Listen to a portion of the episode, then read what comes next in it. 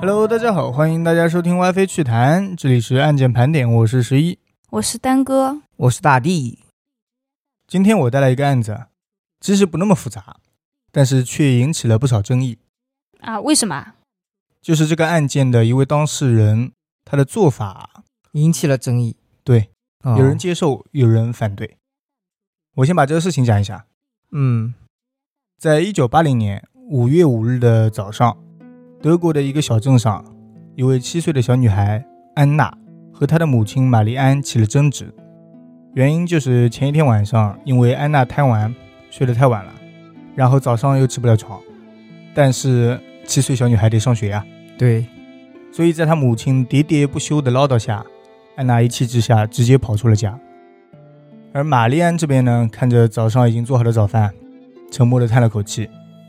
当天傍晚，玛丽安坐在餐桌旁，早早的准备好了一桌女儿爱吃的菜，嗯因为她觉得早上跟她吵架了，嗯挽回一下，稍微安慰一下女儿。但是眼见天色一点一点变黑，始终不见女儿回来。焦急的玛丽安看了一眼钟表，发现早就已经过了女儿一般放学的时间了，所以赶忙拨通电话打给学校吧。到学校老师，他才七岁就自己上下学了，一般是妈妈会送的。那一次吵架了嘛，他就先过去了。电话一接通，玛丽安焦急地询问老师是不是今天有什么课外活动啊之类的安排，把安娜给留下来了。嗯，却被告知安娜今天根本没来上课，哦，直接逃学了。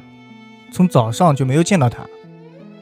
听完老师的话，玛丽安的脑子嗡的一下，觉得肯定是出了什么意外了，连忙去问安娜那些要好的同学，得到的却是一样的答复，都没有看到安娜。不会被绑架了吧？这个时候已经到了晚上九点多了，很明显已经出了什么事情，对，所以他当即打电话报警。警方接到玛丽安的电话，立刻派人赶到了她家，了解完所有的情况，警方第一反应是母女之间冲突，女儿负气离家出走，简单的定义了一下。第一反应嘛，嗯，所以组织了所有人一同分开去寻找，因为一个七岁的小姑娘一般走不远。嗯，警方在他们附近的公园、商店等等一些小孩子可能会去的地方寻找安娜，可是几乎找遍了周围所有可能去到的地方，并且在询问了孩子的其他亲属以后，依然没有得到什么线索。随着搜索范围的越来越大，一小队的警力已经明显不够，他们又联系了警局和当地社区，找了许多暂时没有任务的警察还有群众，共同参与这次搜索行动。就光找他们不往其他的方面猜测一下嘛，比如呢，比如绑架。你可以猜测绑架，但是也得找线索呀。嗯，然后经过他们整整一夜的搜索行动，所有的搜索人员都已经精疲力尽了。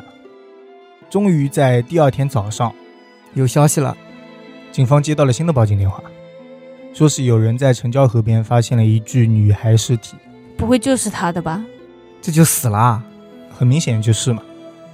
警方立即派人前去调查，并很快联系到了玛丽安，让她过来辨认一下。来到现场后，原本就十分憔悴的玛丽安更加崩溃了，因为她老远就已经认出那就是她的女儿，因为衣服啊什么的都没变，嗯，但是非常破烂，破烂，并且这个时候的安娜死相非常凄惨，她浑身上下都是伤口，而且双手被捆了起来，猜测死前应该是受到了虐待。好恋童惨癖。经过法医鉴定之后，发现安娜的死因是扼颈窒息而死，就掐死的，扼颈就是掐吧。用手的话就是掐，嗯用其他工具也可以扼颈，哦，就吊死啊什么的，应该也算扼颈。哦，接着，警方就开始全力调查，走访了附近的几户人家，得知安娜在死前曾经和一个三十多岁的男人交谈过。在五月五日上午，有居民看见一个小女孩在街头玩耍，嗯，当时有一个男子出现，上前和小女孩搭话，随后女孩就跟那个人走了。坏叔叔。那犯罪嫌疑人就已经锁定了呀，对，基本锁定了。警方也是根据这个线索以及居民的指认，很快锁定了嫌疑人克劳斯。这个克劳斯在之前就有案底，其实，而且曾经多次因为虐待儿童入狱。哦，惯犯了。在一九七六年的时候，被发现性侵了一个女孩子，随后被警方逮捕了。入狱之后，最终是以化学阉割的方式让她承受了该有的代价。就把它阉了。化学阉割我就是懂，没有生理上的，什么是化学阉割啊？就是硬不起来了。 就是 就是没有男性的激素了。我还以为是给他那种神经啊什么，不是电流的那种方式啊，嗯给，他搞一下这样。应该是让她雄性荷尔蒙啊之类的都没有了。差不多，就减少减弱，嗯，哦，那这种就是说可以恢复的喽。应该是可以恢复的，哦，可能需要一些手段。嗯嗯，但是在克劳斯受到处罚之后啊，克劳斯的辩护律师称他有精神疾病，并且在相关专家的鉴定之下，确实找到了克劳斯的精神疾病证据。所以克劳斯随后被送入精神病医院接受治疗。在治疗结束之后，克劳斯的律师又以精神病之名为其辩护，声称他在作案的时候是旧病复发，哇塞，因此有权利拒绝化学阉割。不是已经被阉割了吗？还能再阉割？对，啊。拒绝呀、所以要申请荷尔蒙恢复治疗。哦，哦、那这个律师他良心不会痛吗？竟然还要为这种人辩护？但是这个是法律流程，就算是坏人没有钱，你也要给他安排一个律师去辩护的。嗯嗯，上次我好像节目里看到过有人问律师这个问题，啊，律师回答他是可能是法律正义还是什么，哦，就是在这一方面也要做到位。那所以说这个律师还是个好人是吧？那也不一定。 那我们话说回来，嗯后，来警方在确定目标之后，迅速对克劳斯展开了抓捕。而这一次的抓捕行动异常的顺利，因为克劳斯根本没有任何逃跑的迹象。哦，似乎早就预料到了这一切。面对警方的审讯，克劳斯也是很快的承认了犯罪事实，他真的是仗着自己有精神病为所欲为。但是他没有说自己是精神病。那时候，哦，他先是描述了自己杀害小安娜的过程。嗯，他说，那个小女孩坐在一把椅子上，椅子上面有属于我未婚妻的长筒袜。我从女孩的背后弯腰，把长筒袜扔过她的头，并把她扯到了脖颈的位置。由于我的力量比较大，椅子倒下了，女孩也倒在了一边。哦，他的意思是他过失杀人是吧？没有啊，他就是用长筒袜把女孩给勒死了。哦，我想椅子倒掉了，他也倒掉了。我想是椅子的力量把那个小女孩勒死了。嗯，那不是。他还同时坦白说，之后他把安娜的尸体埋到了运河附近，但是他辩称啊，自己杀害安娜的原因是因为对方向自己勒索了一马克，凭什么？就是安娜过来就向他要钱呀。这是乞讨吧，不是勒索吧？我就想说，一个小女孩凭什么去勒索他？对啊，他才七岁。他说安娜威胁他，如果不给他一马克，安娜就会向自己的家长谎称克劳斯侵犯了自己，所以克劳斯没办法，只能把他给杀了。啊哈，好这么夸张啊随意的吗？就把他杀了？他要不勒索，要不就是嗯，被侵犯了。但是我觉得现在人都死了，随他怎么说呀？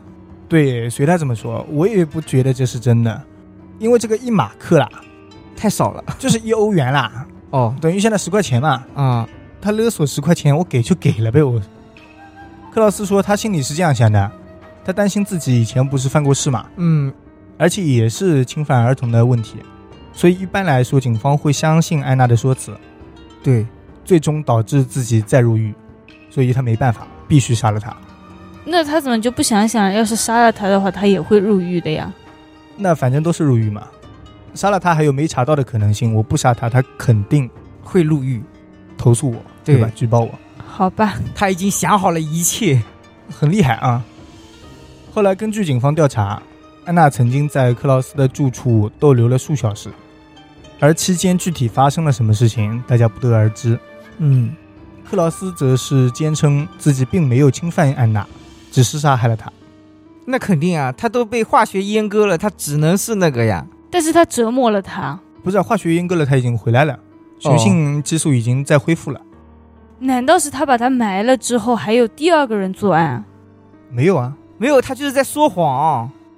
后来据大家网上就是各个媒体的猜测，啊嗯，嫌疑人克劳斯此前可能认识安娜，并且知道他家里的情况。然后克劳斯家里有小猫，而安娜最喜欢小猫，哦，果然养动物是好的。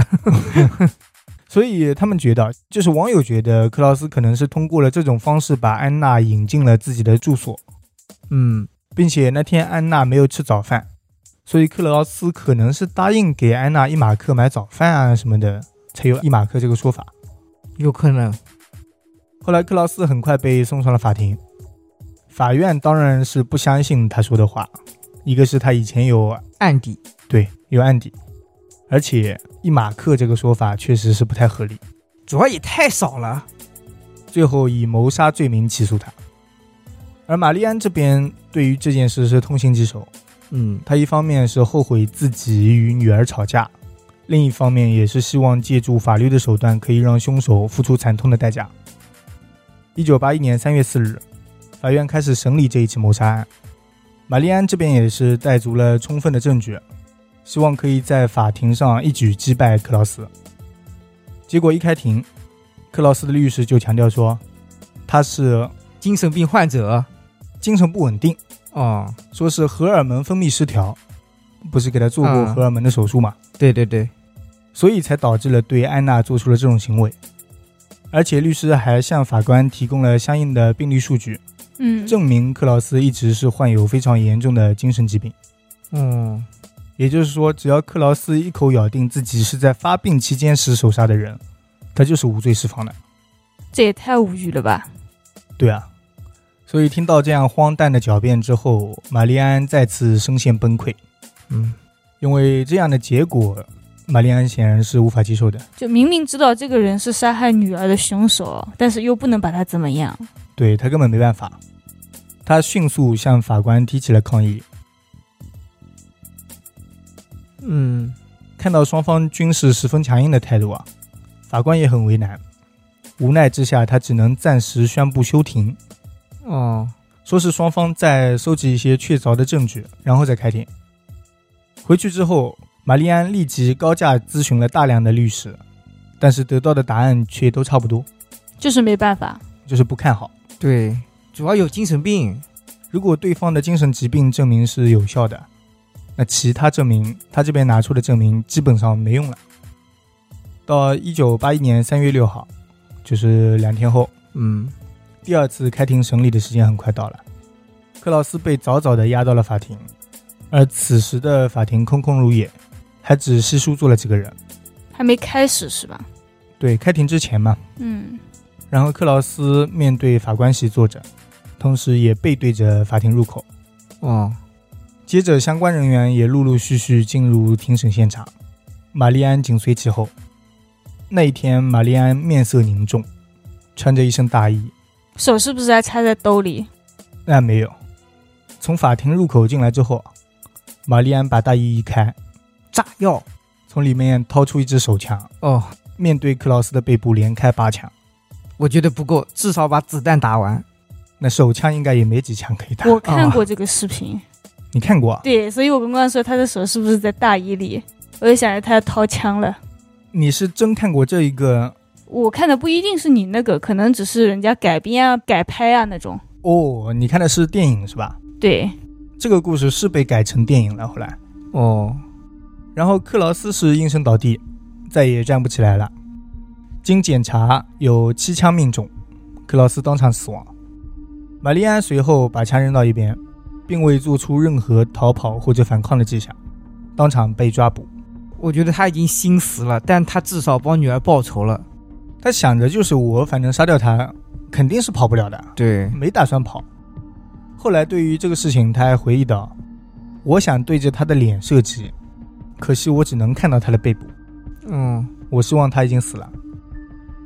枪击案发生之后，这个舆论就起来了。分两批了是吧？其实暂时大部分都是分一批， 哦，民众和媒体的意见有分裂成两派，大部分其实是赞成玛利亚的行为，对，以及对她背后的动机抱有极大的同情，甚至还有人把她塑造为了一位英雄母亲。他们认为，如果自己身处同样的境地，也会做出这样的选择。是的，我爸可能比他更极端。你爸，对，如果是你呢？是我的话，我应该也差不多。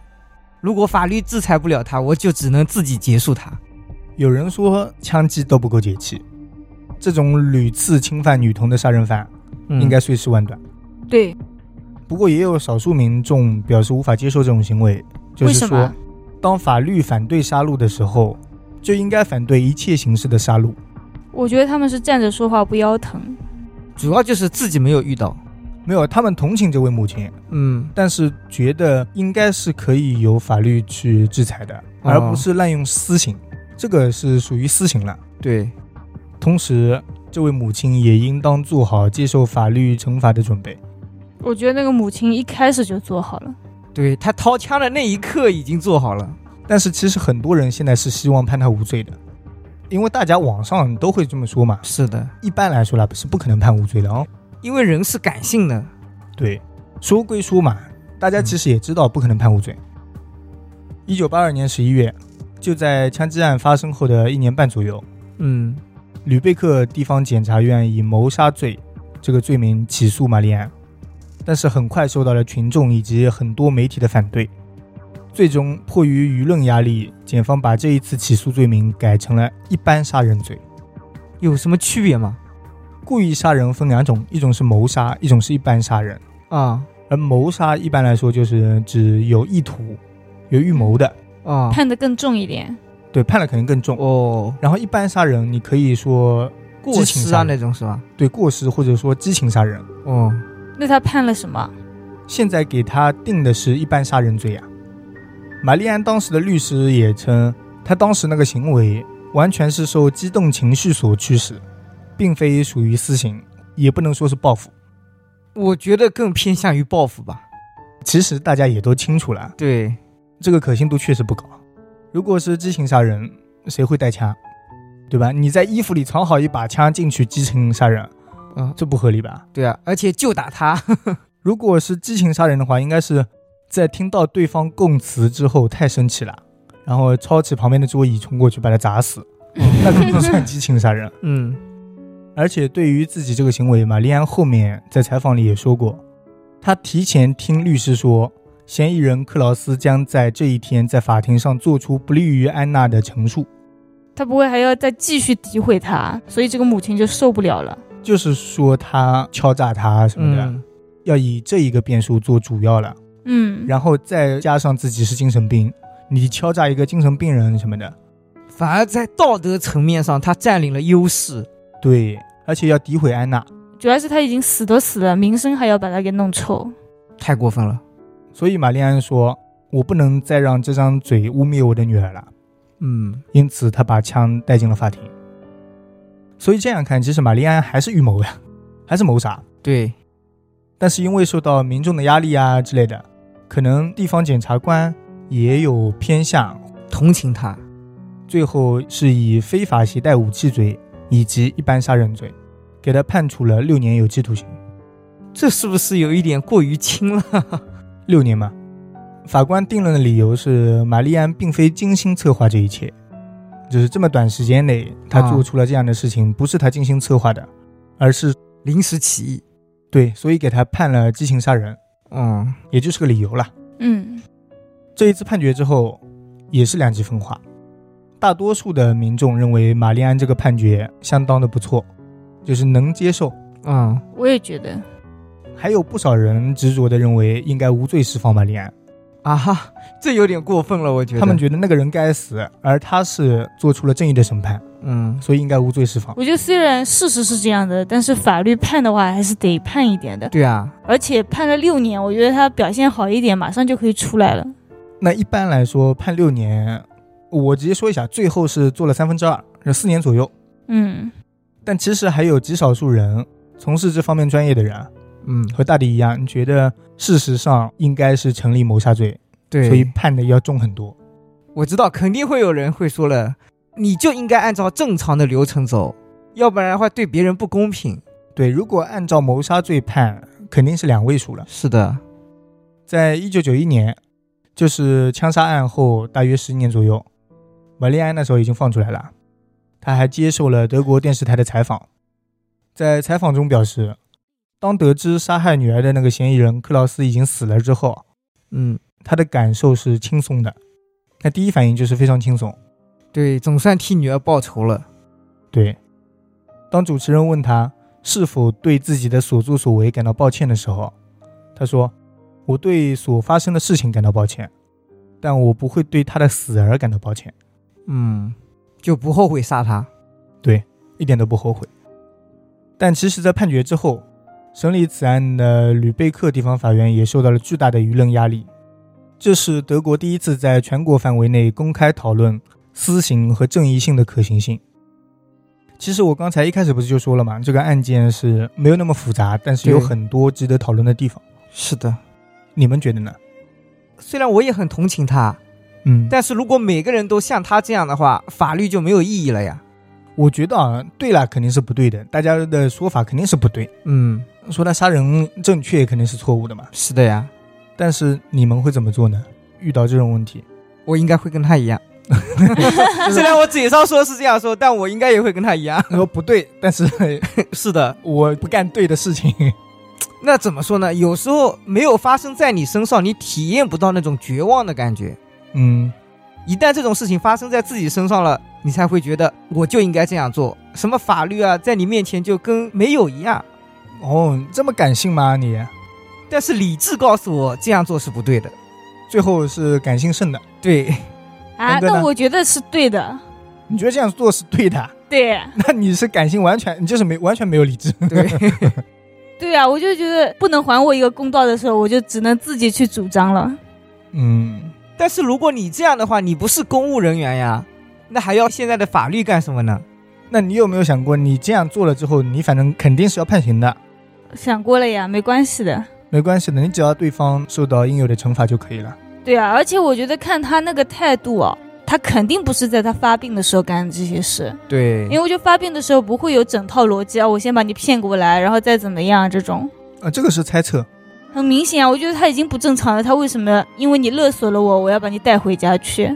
其实我个人觉得，他做肯定是做了一件好事，嗯，因为这一个克劳斯已经对女童做出过这么多事情了之后，还以精神病这个理由，就是一直生存下去。如果这一次没有死，以后肯定还会再犯。是的，那你会觉得法律有问题吗？我没觉得法律有问题，是他人有问题。我觉得法律是没办法。如果说私刑可行，那废了。不是我的意思是，法律就说，如果是他是有精神病的情况下，他在嗯犯病的期间发生的事情，就是没关系无罪的，这个法律是对的嘛？我觉得应该说更新一下这种法律吧，啊，就专门出一部关于精神病犯法的那种。有的呀，就是说在精神病期间是可无罪以的对，但是在没有犯病的时候还是有问题的。但是你的定义在哪里呢？哦，他就说他精神病犯了，没有是有医学鉴定的，他哦就是鉴定出来那时候他就是犯病的。那时候是一九八零年，我不知道这个医学鉴定完不完善，或者说有没有被买通啊之类的。我觉得应该是凭他的行为啊、动作，然后当时的心情吧，他们只能判定这些呀。嗯，我不太清楚，不了解。如果他装作是自己发病的时候呢，你又判断不出来，再加上他本来就有精神病，嗯，那一般来说啊，精神病杀了人肯定是说自己那时候是精神病。对啊，这不就是走法律漏洞吗？我甚至觉得，如果这个人诊断出来他自己是有精神病的、间歇性的，之后他做的任何事情都不承担法律的制裁、嗯，约束这种。对啊，他很有可能仗着，哎，我就是精神病，我为所欲为，你能拿我怎么办？那没办法呀。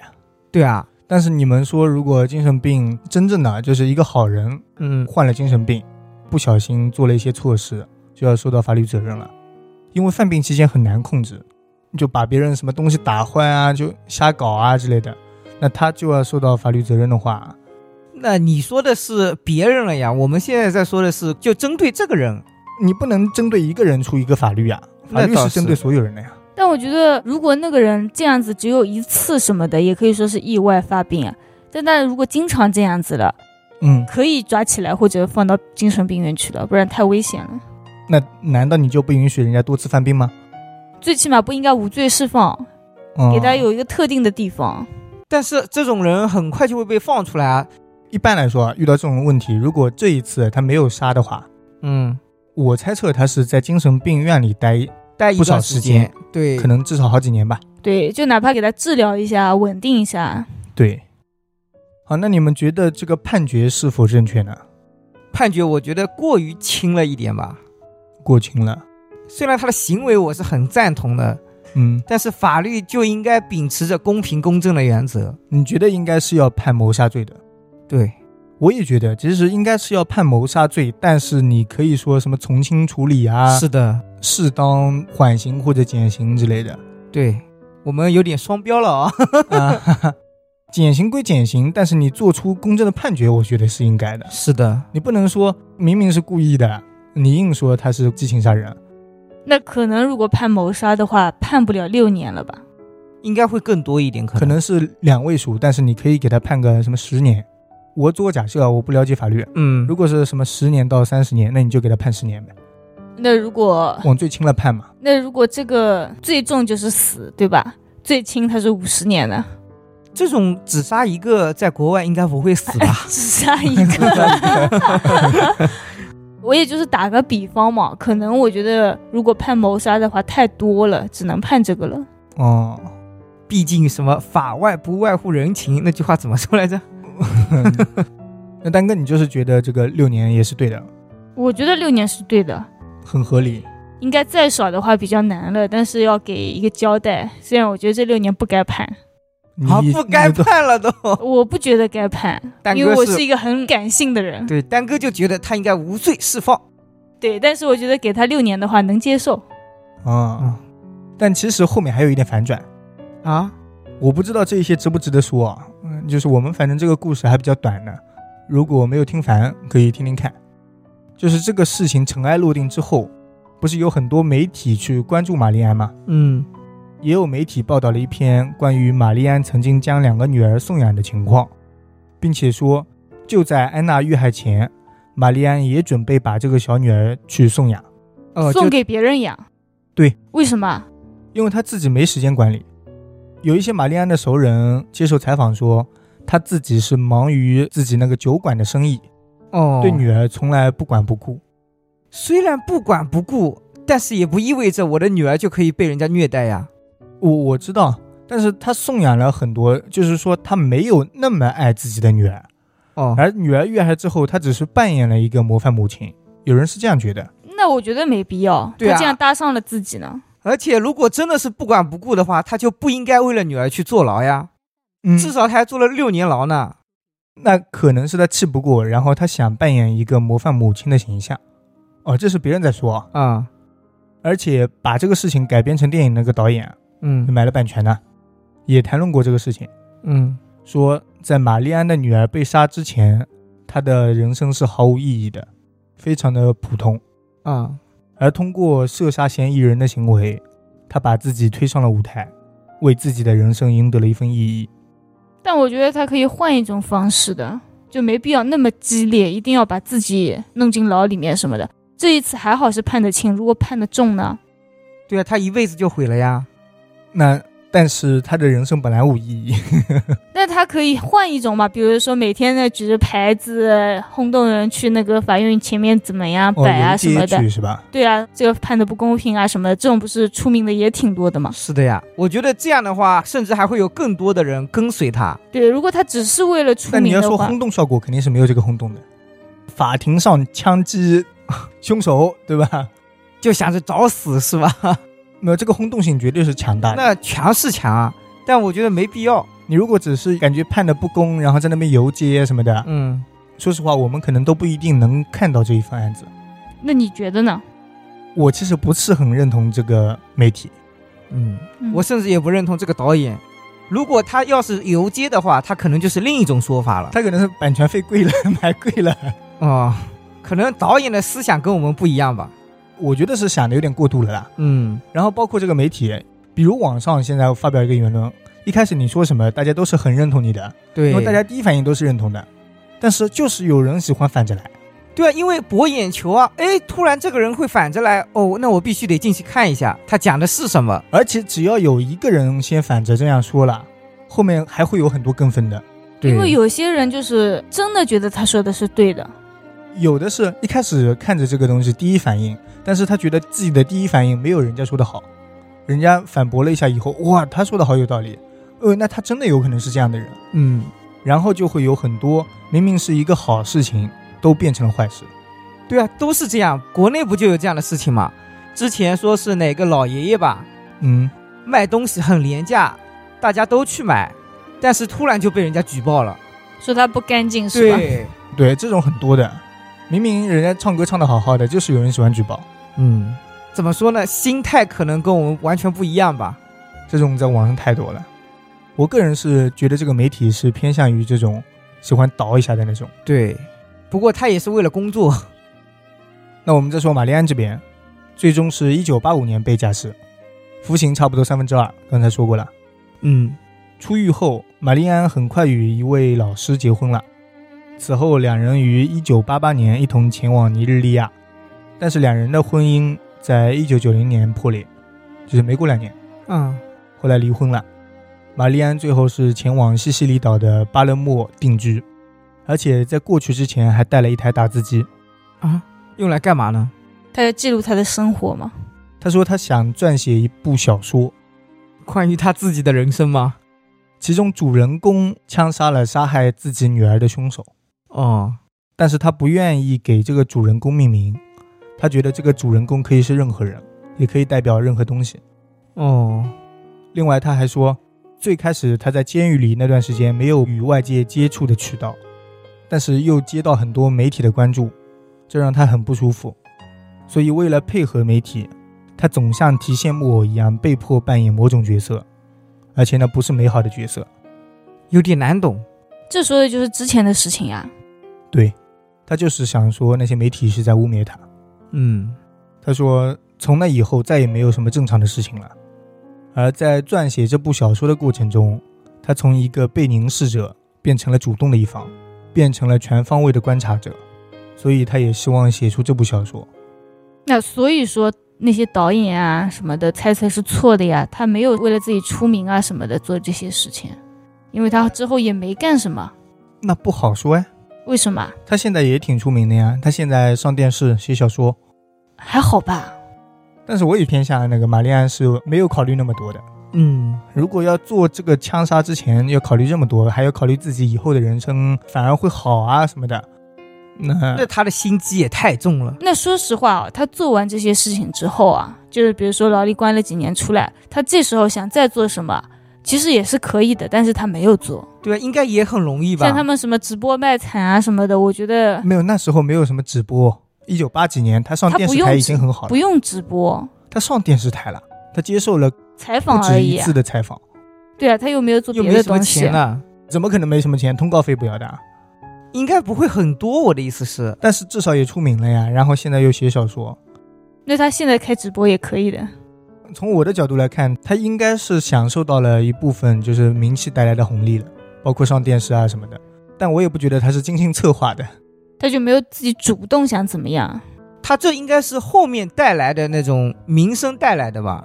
对，也不是说自己刻意去怎么样怎么样，因为他觉得他做的是正确的呀，他不觉得我为我女儿报仇有什么错啊？对啊，他出面有没有可能就是想证明一下，这个人就是该死，就算再给我一次机会，我也会把他杀了。我知道你的意思。我的意思是，有的人是不愿意再接受这种采访了。嗯，那因为只是女儿个啊什么人的性格而已吧，对性个人格性格个人想法啊而已吧。就比如上次不是有人小小的种子、小小的花，不是有嗯两三个人火了嘛？嗯，然后其中一个是火了之后，别人说了他一段时间，他就不再去参加任何活动了，但那好像是在骂他的吧？都是骂他呀。其中有一个是开始直播带货啊，什么积极参加这种活动了，嗯，有一个是不再参加了。 性格不一样吧？像我这样的骂就骂呗，嗯，我就当你那啥，那啥，对，喜欢自己的人还是很多的。我觉得其实那个积极参加是合理的，嗯，我可能也会积极参加。那你对他的看法是什么呢？你觉得他是因为这个事情赚钱了，还是说，钱肯定是赚了，但我觉得他这样做是没毛病的，我呃说他的主观啦，是想通过这个事情赚钱的？那肯定不是是，我不觉得他是，你们肯定不觉得他是呀，说。对，我也不觉得，其实这个事情让我想起来，我以前看过一个电影，嗯讲的就是一个养女吧，在家里很没有地位，先是被她爸爸强奸了，后来又被他弟弟也强奸了，最后他一个人把全家人都杀了。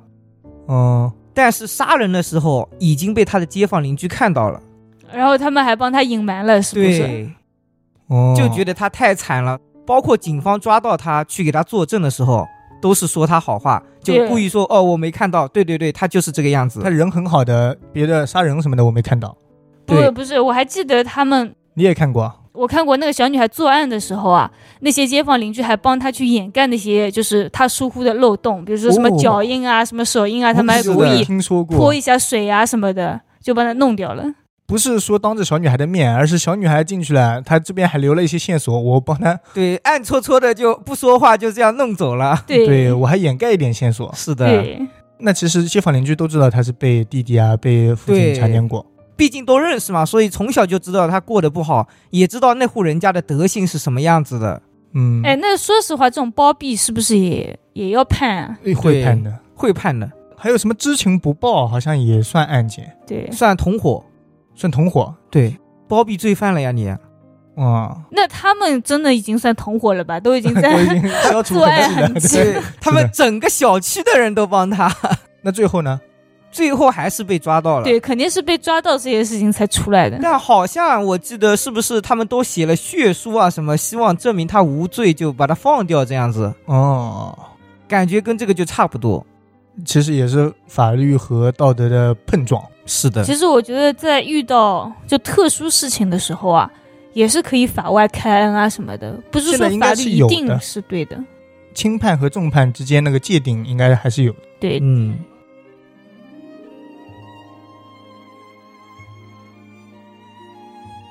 对，如果真的讲法的话，太严格了，可能对他这个人生来说，他不应该这么严格的判。但是你刚才说的这个事情啊，嗯，他如果自己跑去把弟弟和爸爸都给告了，没有用没呀，用啊。已经告过了吗？不是很多时候都是因为没有办法，所以才直接采取这样的行动的。你告了能判多久？判一段时间又回来，你出来了强还奸是这样幼女子？啊开始，十多年嘛，算不那算？没有吧？好像是成年了吧？那你说像那种夫妻之间啊，丈夫不是家暴妻子啊，嗯，好像是没关系的吧？就是说不怎么可会能会没关系啊？有关系的呀。会判刑吗？会判，可能那个妻子不想，对，不不想告离婚啊或者，闹说太大。对这样子的吗？我怎么之前好像在网上看到说是没什么关系，就是说没有那么严重。有关系，然后妻子实在没办法，想去离婚又离不掉，不是还有冷静期啊什么的。嗯，还有那种人说啊，我这边机器坏了什么的，离不了，让他们过几天再来。然后那个妻子到家里之后又被丈夫毒打什么的，然后妻子实在受不了了。应该是可以拘留或者说判一点，按照伤重不重啊之类的，应该还是有的吧？对，主要也看你娘家人帮不帮你吧。其实聊这些，我心里是挺害怕的。嗯，我觉得有很多东西，就是发表了自己的想法之后，很容易被喷。对，因为每个人的意见都不一样吧。在遇到道德和法律碰撞的时候啊，其实每个人都有自己的想法的。他们因为刚这才种就很难出现三种想法了。对，嗯这种我觉得很难评判的吧，就是看站在谁的角度考虑，就是站在法律的角度，还是站在受害人。或者说大局观，对，对，所以这种聊不好很容易被骂。我觉得这一期播出去以后， 十一又要睡不着了。我不不会不会，我觉得大家有自己的看法，就大家聊聊自己的看法就好了，嗯，也不是我判的嘛，对吧？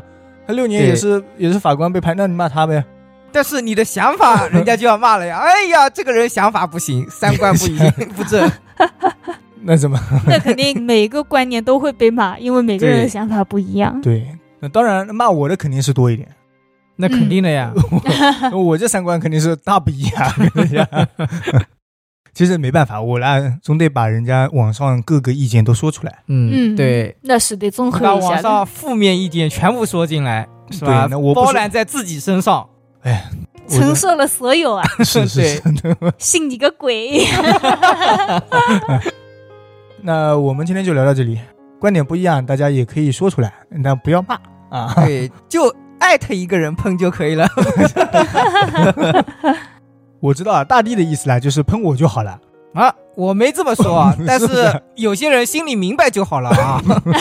我觉得吧，这个意思可以有。 怪不得大家都说大地这个性格开朗，性格好，是不 是？然后哎，就是骂的时候都骂我了，那当然开朗，当然开朗了， 对吧嗯，？对对对对对，啊，如果大家喜欢我们，可以给我们点点关注，点点赞。嗯，也可以加我们的微信号，小写的 WiFi 电台全拼，在那里骂吧， 感谢大家收听 WiFi 趣谈，我们下次再见。再见。拜拜。